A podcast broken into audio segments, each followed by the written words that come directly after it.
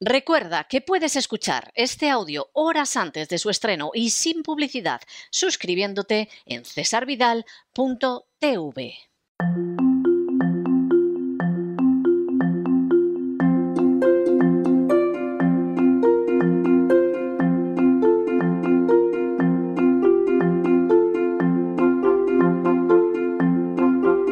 Palabras al aire con Sagrario Fernández Prieto.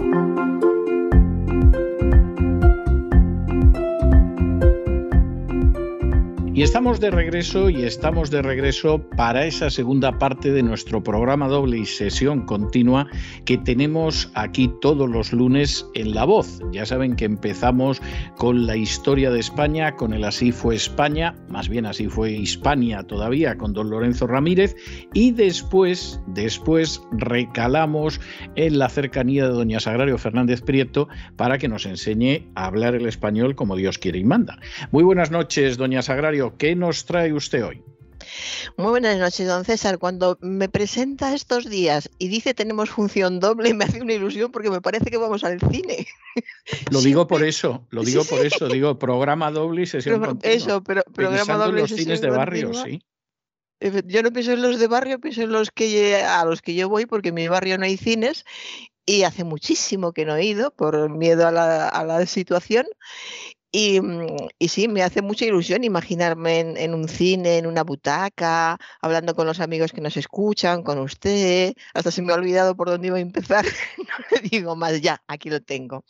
Vamos a empezar con la palabra del día, como siempre, del diccionario académico, ahora que estamos relajados, sentados en el cine, mirando la pantalla en blanco, relajados. Zampoña, Fíjese cómo, suena, suena muy, muy castizo. Eh, la primera resonancia es de la infancia porque suena a zambomba, pero no es lo mismo, no es lo mismo aunque suena. Es de latín tardío, sinfonía, y este del griego, sinfonía, y propiamente significa sonido acorde. Y es un instrumento rústico a modo de flauta o compuesto de muchas flautas. Yo creo que más que una zambomba, por la descripción, se parece a una, a una gaita. Esa es la, impresión que da. Y equivalente a zampoña está el término alcacer, que es de alcacel, que significa cebada verde y en hierba. Y hay un dicho que dice, estar ya duro el alcacer para zampoñas. Es un dicho popular que está en desuso, desde luego yo no lo había escuchado nunca, pero eh, se aprende mucho mirando la palabra del día del diccionario. Eh, hay un equivalente a esta frase que es, no, el significado es no ser ya el momento oportuno para la realización de algo y coloquialmente, que tampoco está en uso, es no estar ya alguien en edad de aprender o de hacer algo nuevo. En ese momento de decir ya no estás en edad de aprender esto que es nuevo para ti, pues alguien diría, hace tiempo, estás ya duro, está ya duro el alcacer para zampoñas lo que evoluciona el castellano. ¿eh? Cuando tienes un poquito de perspectiva hay que ver lo que evoluciona. Bueno, ya que hemos aprendido esto a raíz de la palabra del día, continúo con una joven que decía el otro día por la calle, yo es que no lo entiendo porque contra más estudio, más suspendo. No vamos a hablar de que no lo entienda, porque lo hemos entendido todos. lo que no nos gusta, sobre todo, es que diga contra. Contra más estudio, más suspendo. ¿Por qué no decir cuanto más estudio, más suspendo? Para empezar, suspendería menos y sonaría mucho mejor. Pero esto del contra es una auténtica invasión. Yo creo que en algún momento algún famoso o famosillo debe salir en televisión hablando así y ya hay resonancia y se va extendiendo. Porque el otro día un motorista encantador que, me trae libros de editoriales. Estábamos eh, hablando de la pandemia, de la, de la, situación, de las medidas de, la, de, la, pandemia, porque él es de los que sigue dándome los libros desde el ascensor muy lejos, con dos deditos. Y recordando aquellos tiempos dijo, contra más lejos estábamos mejor, porque evitábamos el contagio. Y dijo, contra más lejos estábamos mejor. Un, motorista, un señor educadísimo que habla perfectamente, al que no le pega en absoluto decir contra, pero también lo dijo. Contra más lejos estábamos mejor en vez de cuanto más lejos estábamos mejor. De modo que este contra, que es sumamente vulgar, no coloquial, vulgar, coloquial eh, es más llevadero, es más aceptable, está bien incluso, pero vulgar no. Entonces, contra más no, no lo podemos, ni podemos ni debemos utilizarlo, ni hace falta, ni hace falta. Cuanto más, hay que pensar que hay que pensar en que contra es como es como presionar, estar viviendo contra algo, no, no es cuánto, es una cuestión de, cantidad, de medida. Ahora voy a los premios Goya, que estos días eh, se han dado los premios y, aquí he sacado. Menos mal, menos mal que radio y no televisión porque vamos, lo de los premios Goya ha sido algo que, supera la galería de los horrores. O sea, es, o sea, me alegro de que este programa sea de radio, ¿eh? porque si lo que fuera usted a decir, además salieran las fotos de los premios Goya, vamos, sería algo, es, es, una patada directamente contra el buen gusto estético. Sí, porque además eh, las mujeres que nos fijamos mucho, digo las mujeres, porque hay hombres y mujeres que se fijan, yo hablo de, mujeres, que es lo que soy, cuando nos fijamos en, en, la forma de vestir, que al fin y al cabo es una industria y es un arte también, porque hay modelos que son pura obra de arte y hay modelos que dices, ¿cómo se le puede haber ocurrido esto a alguien? Y lo que es peor, dices, ¿cómo se le puede haber ocurrido esto a alguien y aunque sea muy amiga tuya, ¿tú por qué te lo pones? Porque hubo una actriz a la que yo respeto porque me parece muy buena, porque tiene una voz maravillosa, que sacó un vestido que no le podía sentar bien absolutamente a nadie, que no correspondía ni con su personalidad, ni con su estilo, ni con su manera de moverse. ¿Quién, quién, ¿En dónde está el estilista que convence a estas personas? Sí, hubo son, son enemigos, son enemigos. Además, yo estoy convencido de que en muchos casos el estilista que viste a las mujeres es un gay, de esos que, que te dice, qué mona estás, pero que en el fondo está complacido al ver que, las mujeres van hechas un zorro monstruo. O sea, yo, pues yo estoy por lo que me han contado, no, no crea, lo que me, gente que está en el tema y, y, sabe de qué va, eh, me, dicen que los gays tienen muchísimo más cuidado, que son más pesados, eso sí, que te prueban muchas veces, que te hacen andar mucho con el vestido para ver cómo andas, porque un vestido que está maravilloso en determinada señora, cuando se lo pone otra que no sabe andar, lo destroza. Y, me, me dijeron qué vestidos eran de modistos gays y cuáles no, y ganaban los gays. Siento decírselo. Ganaban no en horror, sino en. No, no, en, calidad, en estilo, en, delicadeza, en glamour. Por ejemplo, eh, la actriz eh, a la que le dieron el Goya de honor, Kate Blanchett, Blanchett, el otro ah, día todo el mundo decía Blanchett, porque no había caído yo en que, la, eh, claro, el apellido es francés. pues Kate Blanchett, que es una actriz que a mí me gusta mucho, llevaba un vestido que a mí me pareció horroroso. Claro, son gustos. He oído que hay gente a la que le pareció muy bien. Pero ¿Ese era de gay o de straight, como dicen aquí? estoy intentando, es que como venía de Estados Unidos, este se ha sabido menos de, quién era, porque había muchas que a la entrada decían, es del atelier de fulano, porque ahora todos tienen un atelier y atelier, decir, es de fulano directamente, dicen, es del atelier de... Y, y, el de Kate Blanchett, pero de todas formas no le favorecía, no era un vestido bonito, y yo no voy a dar más nombres, he dado el de Kate Blanchett, pues eh, Blanchett, porque es, ella y la conoce todo el mundo. Pero había, había cosas tremendas. Por ejemplo, yo vi uno que parecía que habían echado mano del edredón de la alcoba de los niños y con eso le habían hecho el vestido. Sí, así con mucho volumen, como si volara. Eso, lo puede hacer, vamos a ver, eso lo puede hacer Escarlata O'Hara con las cortinas de su habitación y porque tiene a la negra cortando. ¿eh? Y le salió muy bien, pero evidentemente aquí parecía que habían echado mano del edredón nórdico y se habían hecho un vestido. Y no voy a hablar de la que iba de conejito o de alguna otra, porque es que, es que fue una galería de los horrores. Sí, yo creo que lo que prima es llamar la atención. No, no, pues no cabe la menor duda. Y, después de eso ya, ya está el resto, lo cual es duro porque yo estoy convencida, además por la manera de expresarse de algunas actrices, sobre todo las que eran más jóvenes, eh, no estaban nada, nada contentas yendo, yendo como iban. Igual que había dos, dos o tres que llevaban modelos muy elegantes, con un tipo de capa que se lleva mucho ahora, que te encajan en los hombros y se queda ahí fija y ya puedes moverte como quieras.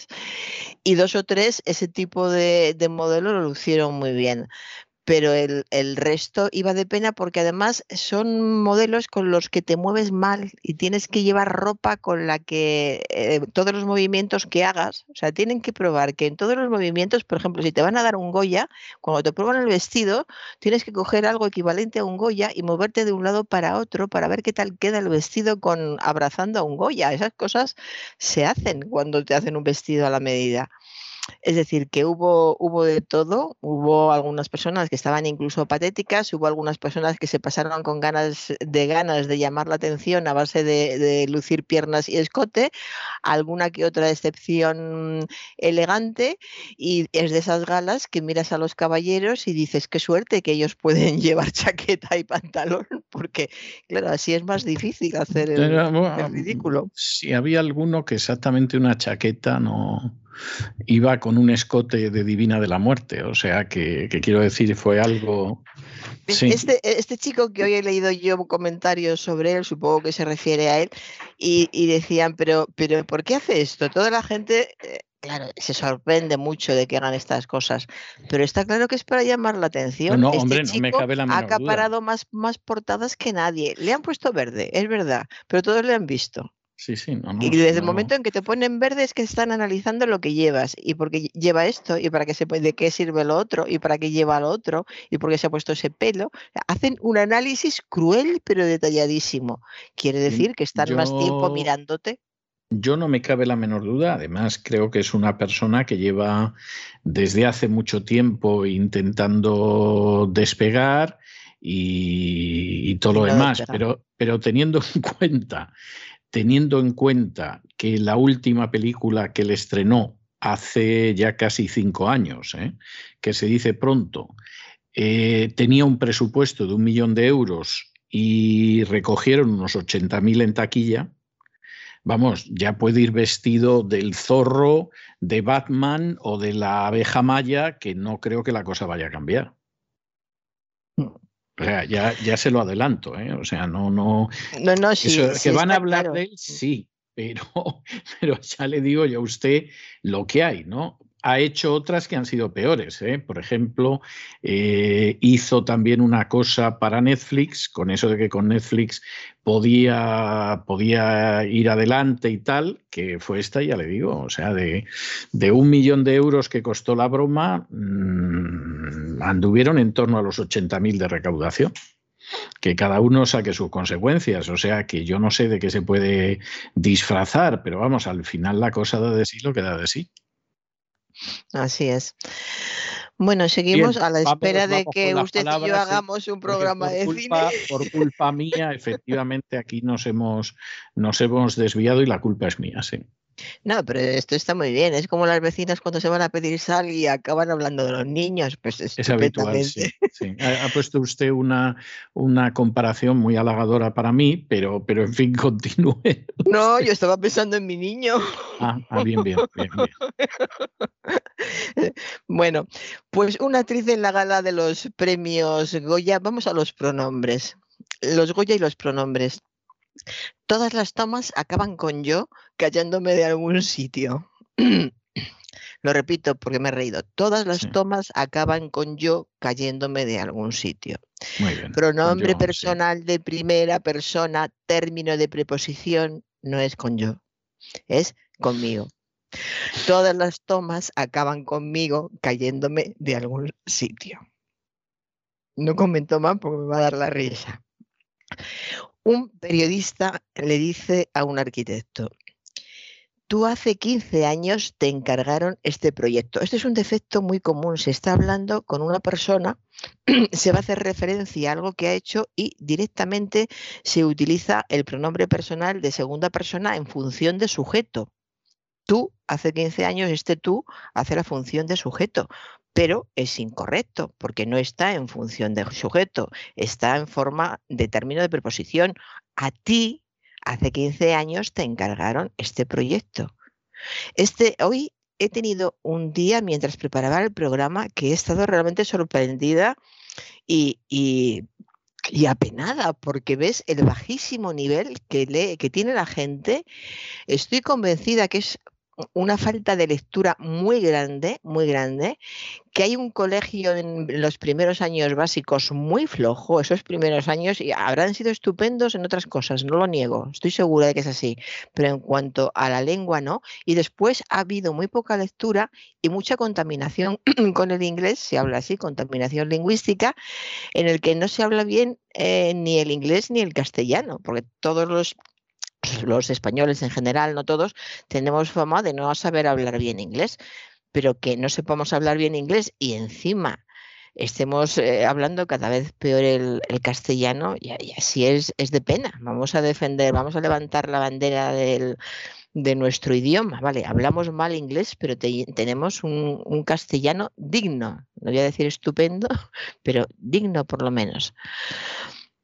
Bueno, y ahora eh, vamos eh, volvemos a los Goya, don César, actriz en la entrada a los premios Goya, que así van parando a, a todas, les preguntaban un poquito por, por, lo que habían hecho y sobre todo por el vestido, que era lo más interesante. Y dice la, la actriz, una señora que es muy inteligente, ¿eh? me consta, yo creo que debe ser los nervios también.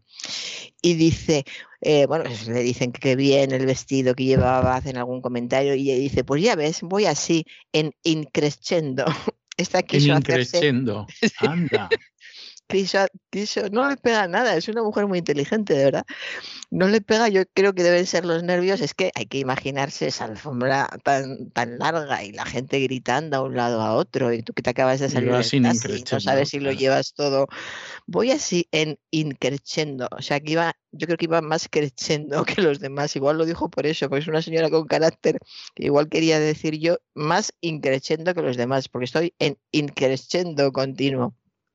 En fin, el caso es que crescendo es una voz italiana que procede del, latín crescendo y curiosamente esta palabra latina procede del germánico, de crescere, que significa eh, crecer.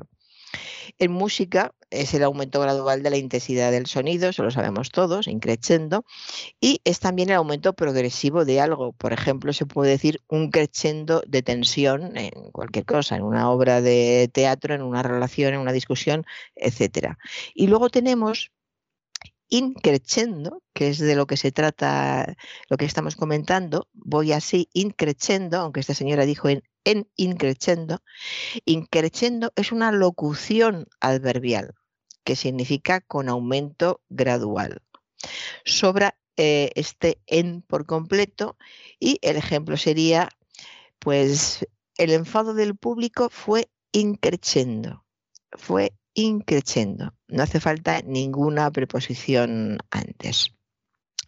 Y un diputado, me sorprendió el otro día, no, no, cogí el nombre, lo siento, no tomé el nombre, eh, estaba refiriéndose, estaba dirigiéndose a una señora en una intervención parlamentaria y dijo, todo en usted, señora Calviño, es fake estaba muy enfadado con la señora Calviño, ya le digo que no recuerdo quién era, y me hizo gracia relativa que al Parlamento haya llegado la palabra fake, que es una palabra que se oye por todas partes, que la oyes a los chavales en, los transportes públicos, la utiliza pues yo creo que sobre todo gente, gente joven, pero creo que está totalmente fuera lugar, fuera de lugar que en una sesión parlamentaria haya un parlamentario que diga, señora Calviño, todo lo que usted dice es fake. Yo no, no hablo ni de, ya ve que el otro no recuerdo de qué grupo era, no recuerdo en estos momentos de qué grupo es la señora Calviño, fíjese, cómo ando, pero tenemos otras palabras, estamos hablando de lengua, ¿qué es esto de decir es fake como si estuvieras en el patio del cole? Todo lo que usted dice, señora Calviño, es falso, es fraude, es farsa, es patraña, es embuste, es falacia. Hay muchísimas palabras en castellano para no tener que utilizar la palabra fake que vamos a dejársela a, nuestros hijos, se está quedando, está teniendo mucho éxito, ya no solo como fake news, que fake news eh, ha tenido ha tenido gran acogida y se utiliza mucho, incluso fake solo.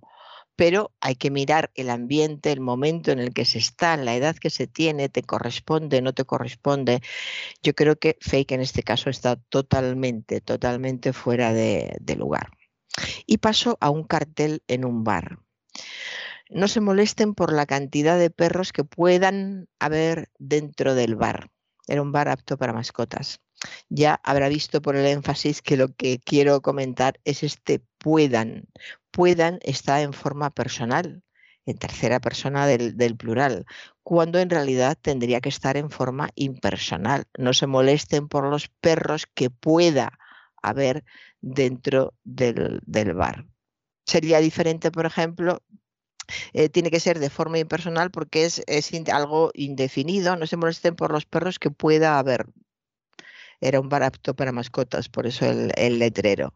Por ejemplo, si dijera eh, si hubiera un letrero que dijera no se, no se preocupen por los perros que puedan morder, pues ahí sí, tendríamos el verbo en forma personal.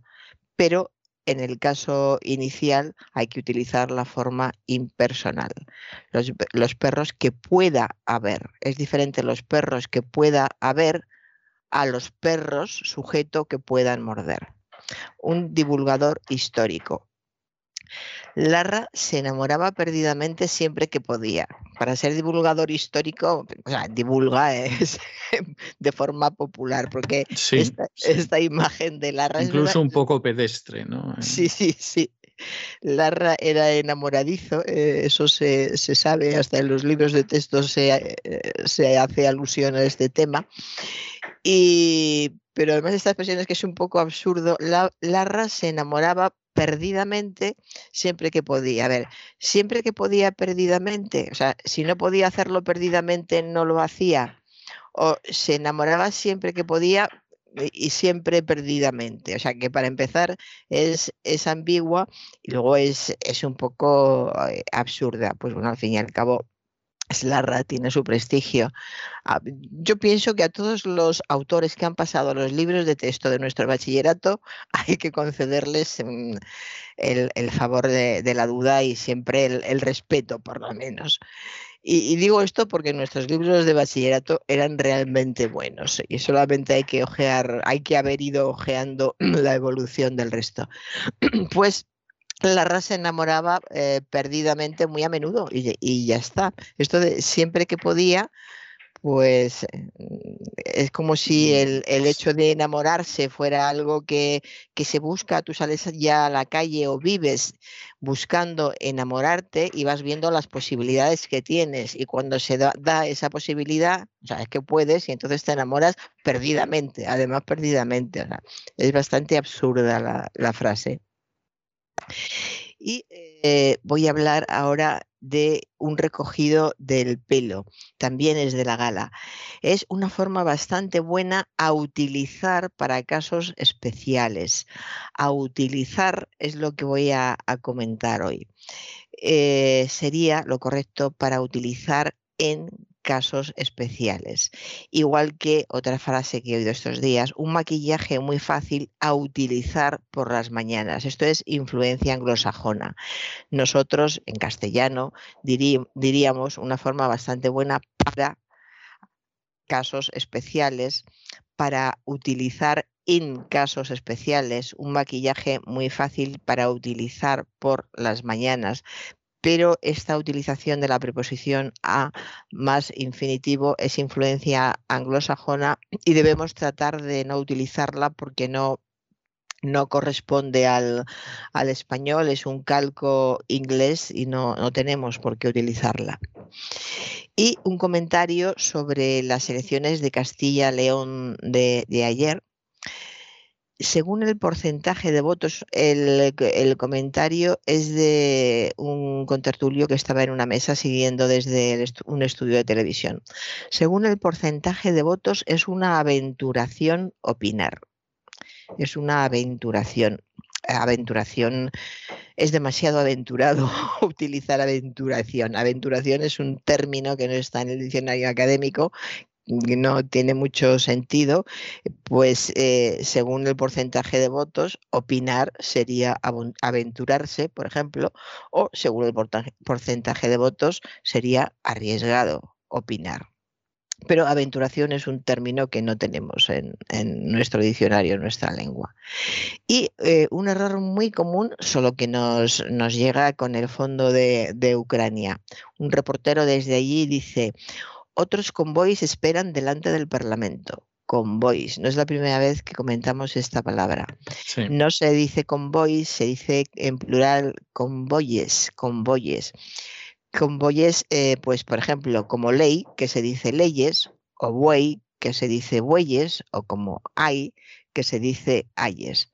Son siempre estas palabras que terminan en Y precedida de vocal.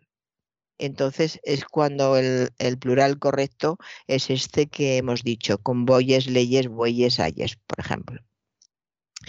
Y un comentario también sobre las elecciones de, ayer refiriéndose al presidente del Partido Popular. Todavía no ha cruzado su Rubicón. Vamos a recordar, la, imagen de cruzar el Rubicón a mí es que me gusta mucho, la, he comentado otras veces por Julio César, pero me parece una, una, expresión muy, mm, eh, muy, muy, muy, visual, ¿no? muy, muy potente, y además incluso me, recuerda a mi padre que, que, la utilizaba. No ha cruzado su Rubicón. ¿Qué quiere decir cruzar el, Rubicón? Pues simboliza una actitud de, riesgo, de dar un paso decisivo hacia una empresa sin tener vuelta atrás. Este matiz es el importante, no dar vuelta atrás. El Rubicón, vamos a recordar que es el nombre de un río italiano que es corto, pero que tiene fuertes torrentes, es muy violento y en la antigüedad marcaba un límite que, no debía mm, pasarse según el reglamento del Senado romano. Y eh, no debía pasarse porque podía dar lugar a una guerra civil. Aún así, Julio César asumió el peligro y cruzó el Rubicón con sus tropas y con ello pues tuvo lugar una hazaña legendaria y no solo legendaria la hazaña, convirtió en legendaria esta, esta frase. En definitiva, cruzar el Rubicón sería tomar una decisión tan arriesgada que no tiene vuelta atrás. Recuerdo que mi padre decía, todavía no he cruzado su Rubicón y cuando le mirabas, no hacía falta preguntarle, solo le mirabas, decía, jugártelo todo a lo grande, si te sale mal te hundes para siempre, pero si te sale bien, ya nada se te pone por delante. Era, eh, no era, o sea, estaba bien. Eh, estaba bien, estaba bien. Eh, sí, sí, sí, era, era muy, mi padre era muy correcto, no hablaba en vano, hablaba poco y no hablaba en vano.